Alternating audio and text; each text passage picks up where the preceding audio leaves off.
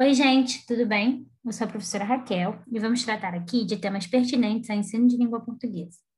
Esse é o podcast número 1 um de língua portuguesa do primeiro bimestre do módulo 1 do ensino médio das unidades escolares da GESP. O tema da aula de hoje é Linguagem, Língua, Cultura e Identidade.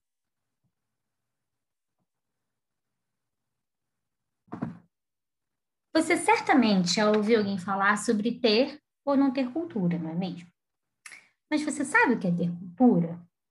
Ter cultura é ler muitos livros, falar francês e alemão, conhecer vários países? Não. Cultura é muito maior do que manifestações individuais ou de classes sociais.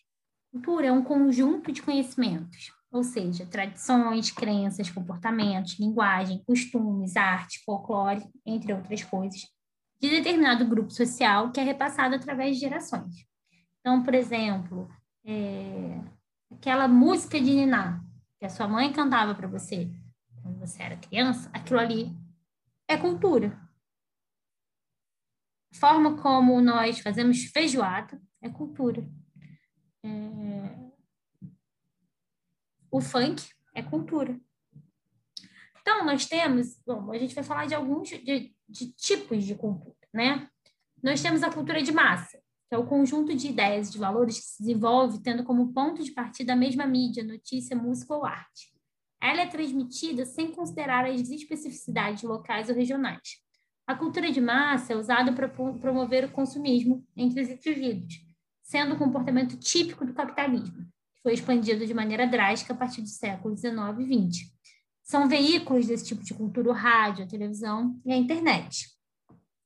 Nós temos a chamada cultura erudita, que é diferente da cultura de massa, a cultura erudita é o resultado do conhecimento adquirido por meio da pesquisa e do estudo nos mais diferentes campos. Não é ofertado massivamente, está disponível a poucos e representa uma forma de diferenciação social, permitida pelo acesso ao conhecimento. Então, nós temos como exemplo das exposições artísticas, as apresentações teatrais e concertos musicais, por exemplo. Nós também temos a cultura popular, que está intimamente relacionada com as tradições e os saberes, os quais são determinados pelo povo. Por exemplo, as festas, o folclore, o artesanato, as músicas, a dança. Em oposição à cultura erudita, ela ocorre de forma espontânea e orgânica. Muitas vezes é transmitida oralmente. Temos como exemplo desse tipo de cultura o folclore, que vem a ser o conjunto de manifestações individuais e coletivas da cultura popular que caracteriza a identidade social de um povo, as manifestações do folclore se dão por meio de lendas, artesanatos, festas populares, brincadeiras, jogos, etc. A lenda do Curupira, por exemplo, é um exemplo de manifestação folclórica, assim como a festa junina. É importante abordar o conceito de cultura na perspectiva antropológica, que é a ciência que estuda o ser humano em todas as suas dimensões. Para a antropologia, a cultura se manifesta a todo momento em nossas relações sociais no lugar onde habitamos. Mas qual é a relação da linguagem com a cultura? Bom, a cultura constitui-se a partir, constitui a partir do desenvolvimento da fala e da capacidade do homem de criar instrumentos de atuação sobre a natureza. Nesses dois pontos, funda-se a característica humana da cultura.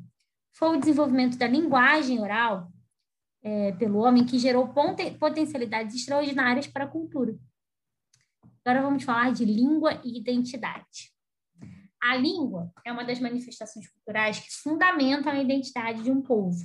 É também um dos elementos essenciais na construção da subjetividade, possibilitando o elo das novas gerações com a herança cultural da comunidade a que pertence. Nós, como os brasileiros, nascidos e criados no Brasil, nos comunicamos em português. E é em português que cantamos, lemos, produzimos, pensamos e vivemos.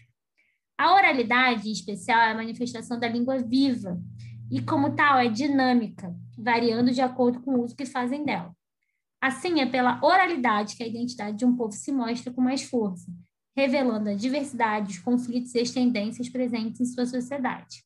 Retomando lá o início da aula, podemos afirmar que não há culturas melhores ou piores, mas sim diferentes, cada uma com suas características e manifestações próprias. Da mesma forma, não há pessoas sem cultura, e nossa língua é a maior expressão da nossa cultura e o principal traço de nossa identidade. Comunicar-se é um processo cultural. A linguagem é o que difere os homens dos animais. e é através dela que expressamos nossos pensamentos, ideias, opiniões e sentimentos. Onde tem comunicação, tem linguagem. Podemos usar inúmeros tipos de linguagem para nos comunicarmos: sons, símbolos, sinais, gestos, imagens, textos. Temos a linguagem verbal, a linguagem não verbal e a linguagem mista. Vamos conhecê-las?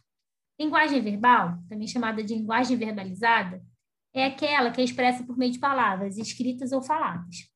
A linguagem não verbal utiliza signos visuais, como, por exemplo, gestos, postura, ilustrações, placas, músicas.